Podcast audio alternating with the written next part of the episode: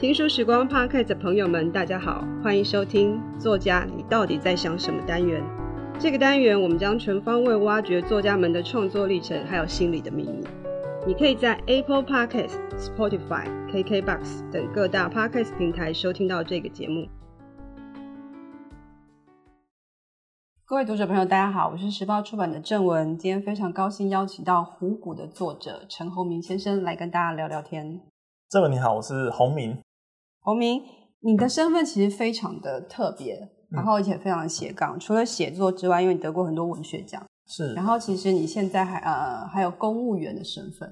对，哦、但也不能说现在，就是在今年的二月之后，我就会正式的脱离这个身份。OK，对。然后我们现在拍摄的地点，呃，号称最小的独立书店吉文社。对。然后你是吉文社的创办人。对。所以我们想要请鸿铭来跟大家聊聊，你通常都怎么介绍自己这么多元的身份？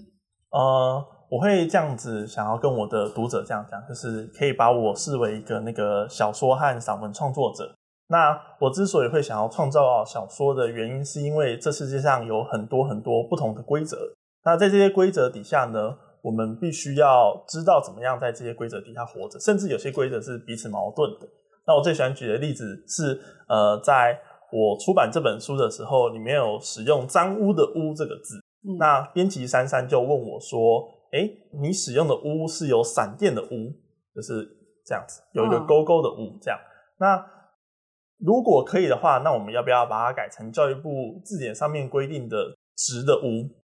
但是呢，就是我在水利局的经验告诉我说，就是写公文的时候，我原本也是写教育部字典上面的‘污’，但是前辈跟我说：‘哎、欸，你写错了。’因为我们的地方政府水利局的正式的污水工程的“污”是用有勾勾的“污”，显然就是地方政府跟教育部字典是完全没有挂钩，是没有勾稽的。但是不管是呃地方政府或者是营建署，它都是用这个有勾勾的污水“污”。所以世界有给我们很多规则，例如说教育部给我们一个规则，但是水利局又给我们规则，然后我们要在这些规则底下无所适从，或者是尝试要遵守某些事情的时候。嗯我就会想要写小说，OK，对，写散文就是我想要真正很真诚的记录这些我在之中遇到的事情，对。嗯，所以写作对你来说是一种跳脱日常规则的一种出口，对，算是，okay，对对对。好，不过在聊写作之前，我们比较好奇的就是你怎么会想要开一家书店？哦，我自己想要开书店的原因其实很简单，就是因为我平常在写作嘛，那我身边的很多。认识的朋友，他们都是各式各样不同的写作者，像是他们有些人去研究日本时期的台籍日本兵，或者是他们研究日时期的很多文史资料，甚至是不管是近代的诗词的过程之中，他们都会有很多很多的书单，不管是人类学，不管是历史学之类的。在这么多庞大的书籍的情况底下，其实我们很常讲一个笑话，就是当作家的藏书。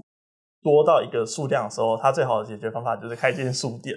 那对我来说，就是我想要看很多书，所以我也认为开间书店，然后一起大家共同创作者在这个地方，然后成立一个青年创作的基地，是一件非常美好的事情。嗯，可是开书店是有成本的，像你这么年轻，你还有正职的工作，所以这个起心动念是怎么开始？哦。因为我本身有正职嘛，对不对？对，所以我没有办法投注很多很多的心力在这间店内，嗯、不管是他日常业务的开门，还是他平常要处理的客人的需求。所以我有呃另一个大学的同学，然后在大学的时候，他找我一起创办的成大的文学创作社。那他也是一个很棒的人，就是他叫他名字叫陈冠宏。所以之后我就是请他。在这间店里面，然后跟我一起就是经营这个空间，然后我觉得他也是一个很好的经营者，不管是任何的客人或者是其他的想要创作的人来询问他，他都会给出很棒的意见。这样，可是这个空间还蛮特别，因为它其实不大，嗯，然后其实选书也不多，嗯，不是真的非常多的书，看起来都是精心选过的，然后呃。而且他在巷弄里，就是他不是在一个什么 大马路边或者捷运可以到的地方，这样。嗯，当初怎么会有这个这个地点？在永和的独立书店的前辈小小书房，然后他们有出版了一本书，然后里面也有特地提到这件事情，就是你要开书店，请找一个人潮非常多的地方开。但是虽然这个是呃小小前辈跟我们讲，就是这个是书店的非常非常重要要达成一个东西，它同时也是我们的缺点，但在某种情况底下，我也认为它是一种优点。它的优点是在永和这么错落复杂，以前是充满水路，然后充满稻田的一个这样子纷乱的城市，它就有点像台南一样，它有很多小巷弄。嗯，在小巷弄之间，我们找到一间就是这么小的书店，然后你可以进来坐。那因为突然很压抑，觉得这个空间怎么会变得这么温馨，然后这么的，就是可以让人家一直做下去，然后有一个很很好聊的店长这样子。对，所以。我觉得它同时虽然是我们的缺点，也是我们的优点，就是在这个地方，然后我们可以让附近的居民一起在这个地方，然后学习写作或者是切磋写作这件事情。可是这有房租很贵吗？哦，我们的房租的部分呢，就是很很有意思的是，它原本是车库改建，嗯，那原本这个地方是我母亲的办公区域，她原本想说希望。把这个空间做得漂漂亮亮一点，不管是贩卖什么东西都可以。然后我就想说，那既然要贩卖咖啡，要贩卖饮料，那不如我们就来卖最难卖的东西，我们卖来卖书籍。所以我就说服母亲说，那我我负责书店管理的部分，然后他就负责用他的就是美学，然后来制作这么漂亮的空间，这样。对，所以里面其实有非常多的树枝，然后木做的陈设，其实真的是蛮特别的。对对对，进来的那个木头的香味很鲜明。对，他本人非常非常喜欢木质的东西，这样。嗯。可是这间书店其实开书店真的不容易耶，尤其是独立书店。对，没错。现在你看大型的连锁书店已经都很辛苦了，不停的收点、扩点，或是改变经营形态。对。那你当初在开这个店的时候，有想过这件事吗？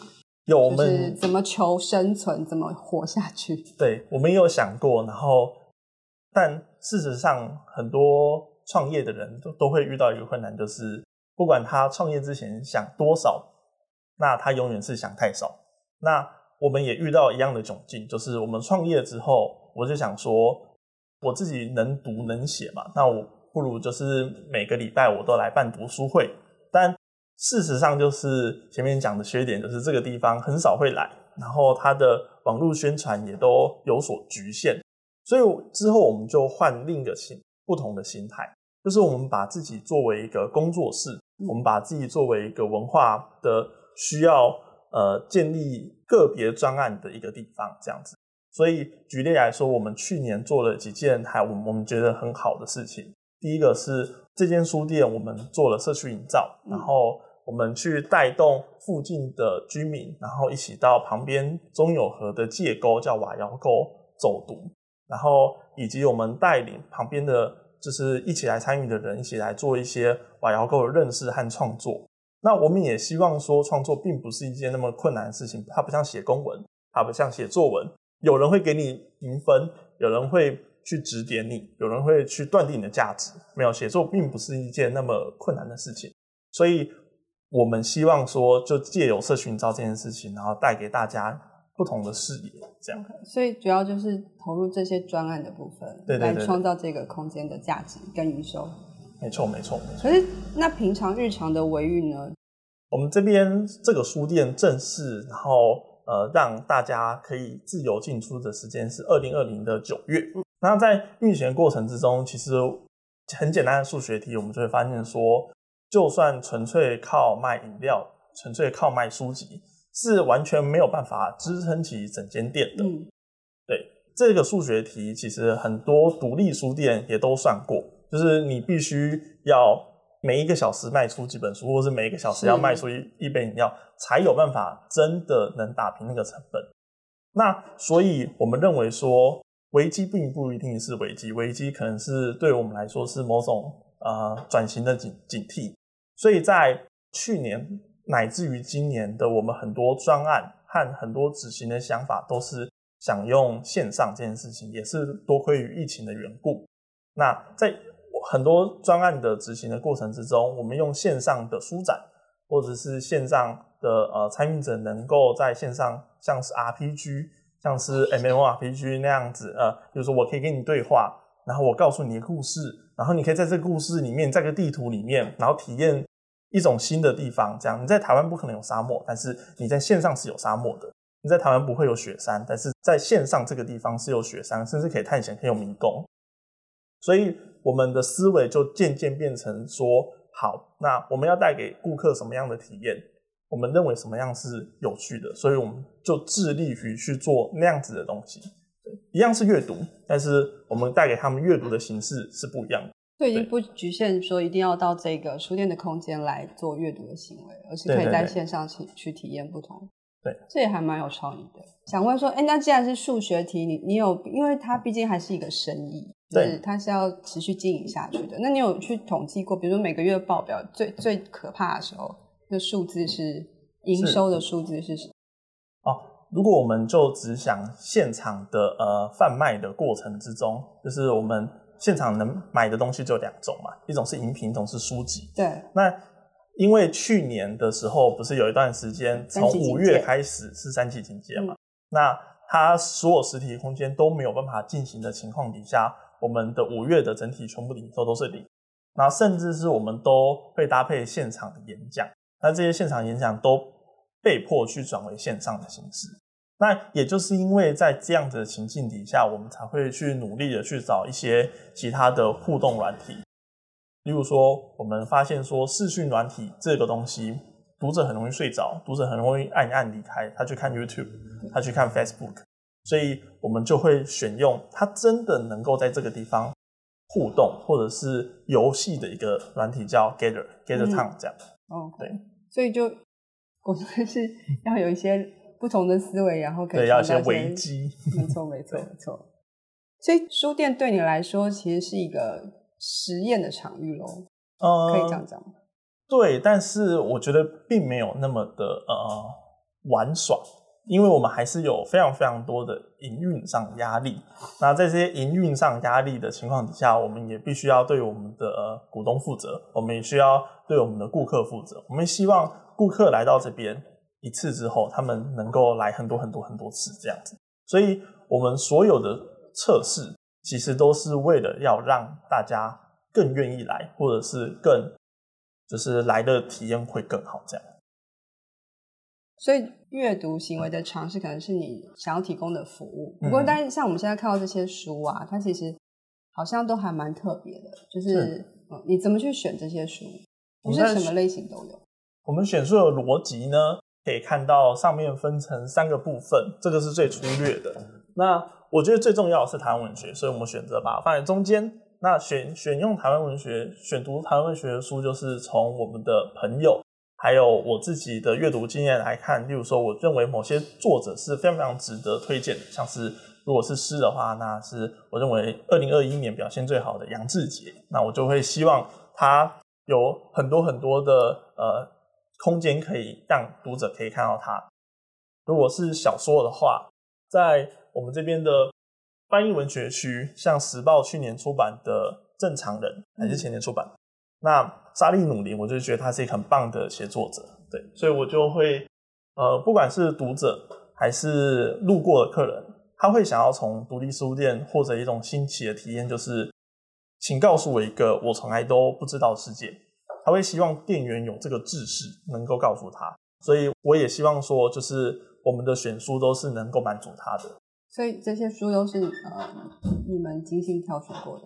对对对。OK。如果有人来询问的话，你就会逐一的去介绍。对，因为我们挑选过，所以我们知道怎么样跟他们去解释。所以到目前为止啊，这家书店是赚钱还是赔钱？哦，赚钱。对，讲钱赚钱。对，所以是靠专案的部分。对，很感谢那个文化部和一些就是旁边的呃，不管是很常来的客人，或者是愿意给我们资源的人，那让我们这个刚刚。就是成立的小书店能够继续运营下去，对，所以我们也希望带给很多其他的东西给其他的就是不管是合作者还是来的客人这样。OK，所以比如说像你自己会在这个书店里面写作吗？呃，因为我之前的身份是公务员嘛，嗯，所以我没有办法很长时间的来到这个地方，对，下班就是很累了，然后一团肉，我只能躺在沙发上面这样。对，所以写作的时间、写作的地点对我来说是不固定的，然后也是我认为我自己很有弹性，所以对我来说我是可调的。只要当天的字数能够达标的话，那我认为就是哎，那这个写作当日的写作就是成功。那你要不要来聊聊你这本书？好，嗯，因为这本书其实光是自己的介绍，我觉得就非常的有意思。嗯，比如说，嗯，你当然会告诉大家你是成大水利系毕业的，然后你耗了四年的时间才能够描述海浪，然后抬头发现月亮虫脱离重力，留下土葬大坑。然后你住在坟墓山的旁边，每天骑车上班都会被芒草割伤。是，其实这些叙述文字其实跟小说里面提到的非常多跟自然生态或者是呃科学相关的文字叙述，然后去对照你想要描述的那种就是人性，或者是你对很多世界的理解的那些对照跟反差，其实是在你的文字里面是，我觉得你玩的蛮愉快的。对，我认为 是一个呃。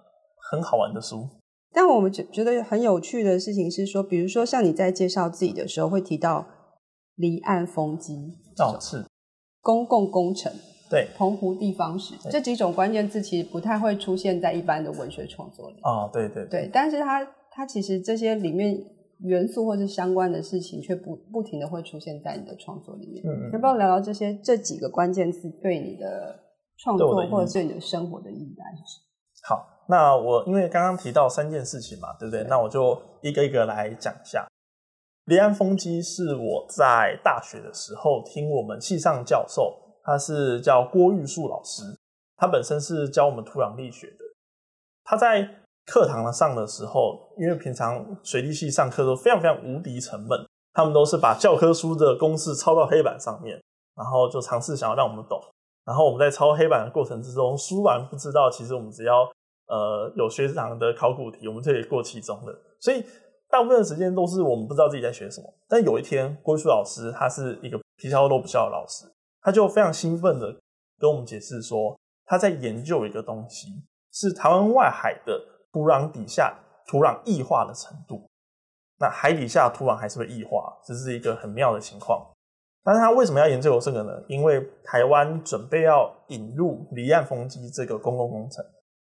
离岸风机呢，为什么会设立？因为台湾在二零一四年就拍板的呃新的能源政策，叫绿能白皮书，预计要在二零五零年废核，并且让那个绿能最大化。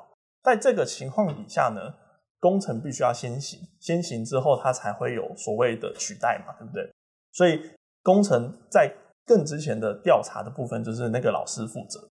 在他在解释离岸风机是怎么制造的时候，他就举了很多很多例子，像是台湾并没有制造离岸风机的船，它必须要从丹麦引入。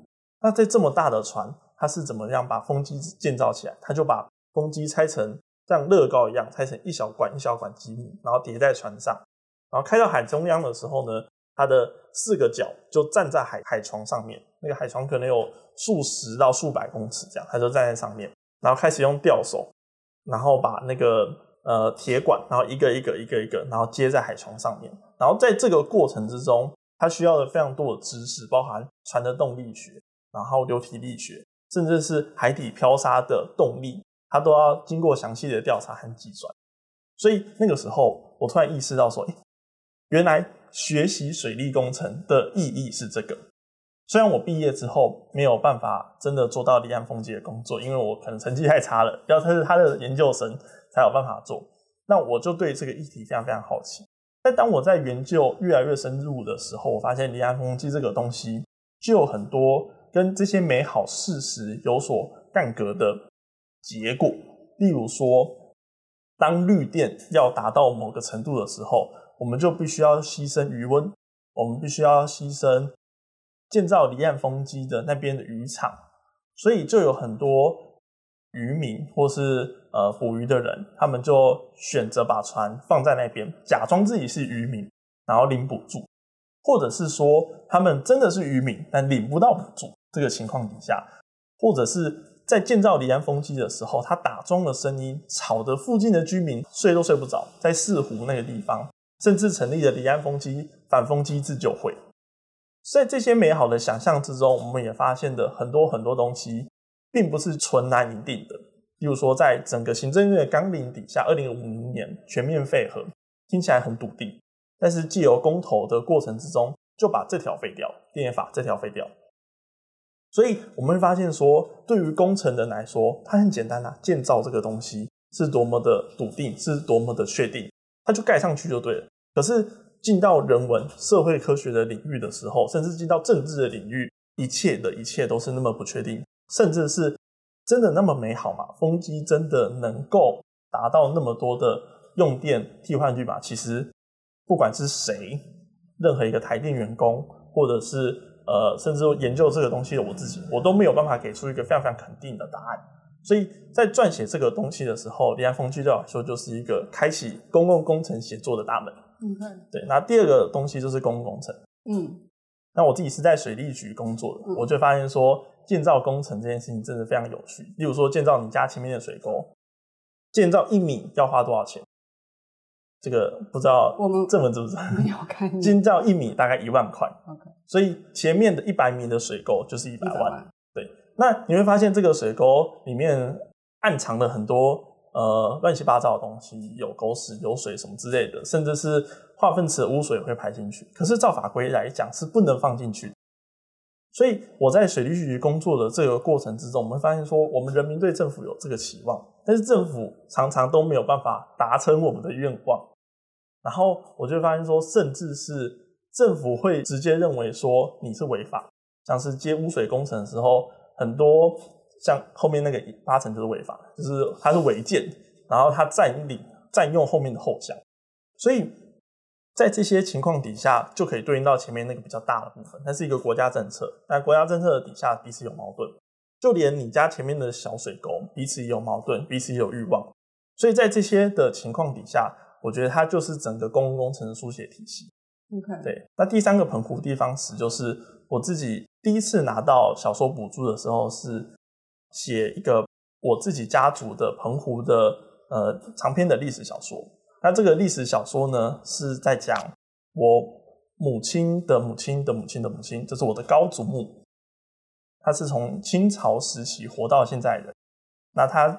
经历了很多很多事情，包含童养媳啊，包含送自己的女儿给别人，然后最后又莫名其妙因为命运使然，然后又回到他自己身边。然后我就会发现说，在历史的洪流之中，这些小人物的故事，甚至他们不是小人物，他们是支撑起整个家族的重要关键。他们的故事是非常有趣的。嗯，我觉得小人物的故事，我相信一定会很有感觉，因为、嗯、因为你喜欢阅读跟写作，你对这些事情是很有。共鸣或者是很有想象的空间，嗯，但我刚刚觉得你在你在讲那个离岸风机跟公共工程部分，对我们念文科来说啊，那个很多文字我都听不懂，或者是专有名词，但是我可以感觉到，就是回到你一开始在讲创作这件事情，因为你等于是右手写公文，左手写散文，就那种那种那种就是那种诶。欸你刚刚前面提到公文，它在书写的几乎都是规则这件事情，对对，包括你刚刚讲说离岸风机，它是在一个绿能白皮书的框架下的产物，对，那绿能白皮书就是一个规则的大框架，对，所有的法规，不管什么渔民能不能领到补助啊，然后船要怎么做啊，嗯嗯，然后甚至你刚刚提到那个盖水沟这件事情，什么是违法的，什么是合法的，对，然后怎么在预算里面去做完该做的事情。这是你工作日常，你每天都在跟这些规则打交道。对，但是你可以从规则的文字里面去找出那些反差，或者是规则无法框住的那些事实跟跟你的感受，所以你就把它放到小说上。因为我觉得规则本身它也是具备故事性的，像是在呃几年前，还蛮多作家会喜欢使用 AI 这个东西。那 AI 本身也是一个人类科技进步后所产生一个结果，啊，这个结果就是一种规则，就是它可以借由自动学习的方式，然后来取代掉人人类工作上的某些判断，所以我觉得它也是规则之一。那至于这个规则要怎么样把它写得有趣，要怎么样当第一个去写的人，那我会就是想要把它写得让大家觉得看起来很好玩这样。其实再回到这本书里面，嗯，小说里面其实那些人物跟他们自己的经历，你都可以看到，就是规则其实是有形的线，很多事情的界限。可是你一直在用不同的语汇，不管是自然的、生态的、物理的，还有工程数学的，我那部分我看到那些公式的时候，其实真的觉得很难理解。但是可以感觉出来，就是你希望用这些。你熟悉的科学的语言，或是工程的语言，去对应你的文学词汇，来变成是一种新的创作方式，这是你一直想要做的事吗？嗯、哦，我我会想要在这个书里面，然后用一种新的语言的方法。这个尝试在我的这本书的最后一篇小说，然后做一个新的尝试。我用一个呃介绍当地物种的方式。甚至是某种比较论述文、论说文，或者是类似一个旅游刊版的文字，然后来去写小说。那这个对我一个启发是说，呃，一个完完全全没有看过的小孩，像我们刚刚有个小孩这样，我表姐的小孩，然后我在跟他讲很多词汇的时候，他会重新去体会那个词汇的重量。就是说，我跟他讲说，离散方程式。他就会自己重新念一次离散方程式的时候，他尽管不了解，但是他具有那个好奇心，想要去体会。那我认为写小说也是一件这样子的事情，就是我们创造一个新的世界。例如说，我们创造一个岛，然后上面有那些被遗弃的羊，利用呃自然的说法，然后利用自然介绍的方法，告诉他这些羊发生什么事情，他每一代经历了什么样的困难。他遇到人类的时候产生什么样新的变化？它是一个新的叙述，它是一个新的小说。那工程或者就是公式这件事情也是一样，它只是用新的语言告诉我们这个世界发生什么事情。例如说，我最喜欢举的例子是里面有个高考二级的题目，因为怎样怎样样情况底下，然后如果要达到一百趴土壤压密，那需要花多久时间？那那个补习班老师解释是说，因为不可能达成一百帕土壤压密，因为分子之间永远会有缝隙，所以只要上面有荷重的情况底下，全世界都在不停下降。这是一个很有趣也很有诗意的场景。对，那我认为是它是藏在工程里面的，那我只是把它找出来。OK，嗯，这本小说其实里面可以读到很多东西，就是。新新奇的事物跟跳脱文学的框架，但他却用文字的方式来处理。不过，会不会是因为撰写这个创作的过程，呃，影响到你？诶，对于接下来自己想要走的路，甚至决定要离开公务员这个工作？嗯，我自己选择离开的原因其实很简单，就是我自己在公务上面体会到很多很有趣的事情，也体会到很多困难，例如说。每来一件公文，七天以内要办结，快的话三天，然后更快的话可能就明天这样。那在这些很多杂事之中，我在里面待了两年，说长也不长，说短也不短。但是这个两年已经足以让我知道够多的事情，然后我知道怎么去区分雨水，然后雨水怎么流，然后或者是我知道怎么区分呃从一个都市规划的区域底下哪些的。雨水下水道是新的，哪些雨水下水道是旧的？甚至是它旧到根本没有人想管，它是一个三不管的灰色的法律的地带。那在这么多的知道的事情的情况底下，我必须要把它记录下来，不需要把它写出来。但是如果有正职的话，我没有办法忍受我自己尸位素餐，对，所以我选择就是，嗯，那我。不如就赶快辞职，然后把自己想写的东西写完之后，整理完之后，那要再回去，那再考一次高考，这样就好了。哦，对，所以在考试就可以再回去这个。哦，对，因为土木学群的人员流动非常的快速，大家都选择去做电脑工程师或被抓去关的，这样，这这是事实。对，所以你去上上土木类的 PPT 就会发现很多被抓去关，哦，因为它很多规定嘛，例如说砌石。砌石旁边有六颗石头，它是一个固定的功法。但你发现它旁边有五颗的话，它八成就是偷工减料。所以检察官是可以起诉他的，起诉厂商和承办的。所以这是土木工程的那个工工作风险。对对，工作风险没错。好，嗯，所以你在做这个决定的时候，其实是想过，因为比如说大家可能会觉得，哎，公务员是铁饭碗，它至少是一个基本的支撑。嗯，跟相对纯创作写作者来说，就是至少你不用担心生活这件事情。嗯嗯嗯。但我觉得有趣的地方是，我回到写作圈的朋友之间比较少聊生活。嗯，那反而在公务机关，虽然大家都说这个地方是铁饭碗，但反而大家比较关心生活，关心你什么时候退休。啊，关心你今年的工程奖金拿多少？关心加班费，加班一小时的话，除下来我们大概每小时可以拿多少钱？啊，有没有拿加班费？这件事情反而在工作的时候，我的生活是更有生活感。我认为这是一个对写作非常好的结果和体会。所以对于我来说，就是在那个环境，我反而更能体会原来大家是这样。活下来，然后原来是这样，是大家一起在这个地方工作到六十五岁退休，嗯，然后面对这么多困难，还是愿意选择加班留在这个地方的原因，嗯，对，我反而是喜欢那个状态的。OK，所以你已经想好接下来要创作的题材了？对对对，对，是这样。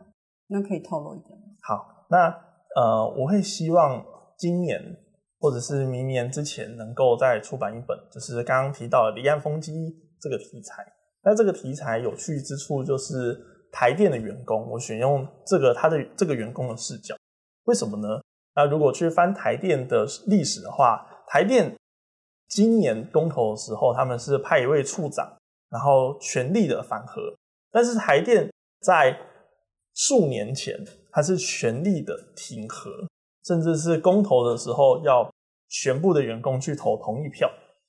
那这么有趣的反差呢，恰好对应到我自己的机关，也不想讲我自己，就是任何一个政府部门的机关，它都是上头人希望你做什么，然后底下的员工就要照样和配合嘛，对不对？上面交办了什么业务，自己就要配合。所以对于一个台电员工来讲，在这么长的时间的过程之中，究竟要挺核，究竟要反核，还是要究竟要配合离岸风机建造，还是？要漠视这些离岸风机建造之中造成的痛苦，哪些数据是真的，哪些数据是假的？我们会发现说，无论科学家或者是无论那些呃自然研究或者是生态调查的公司和标案告诉我们的任何资料，都有办法去支撑挺核或反核，或者是要电厂不要电厂，要火力发电不要火力发电的这些论述。那这些论述的过程结果之中，只能用小说这种更通透的方式告诉我们说，我们在选择的过程之中，其实就是在交换价值。嗯，对。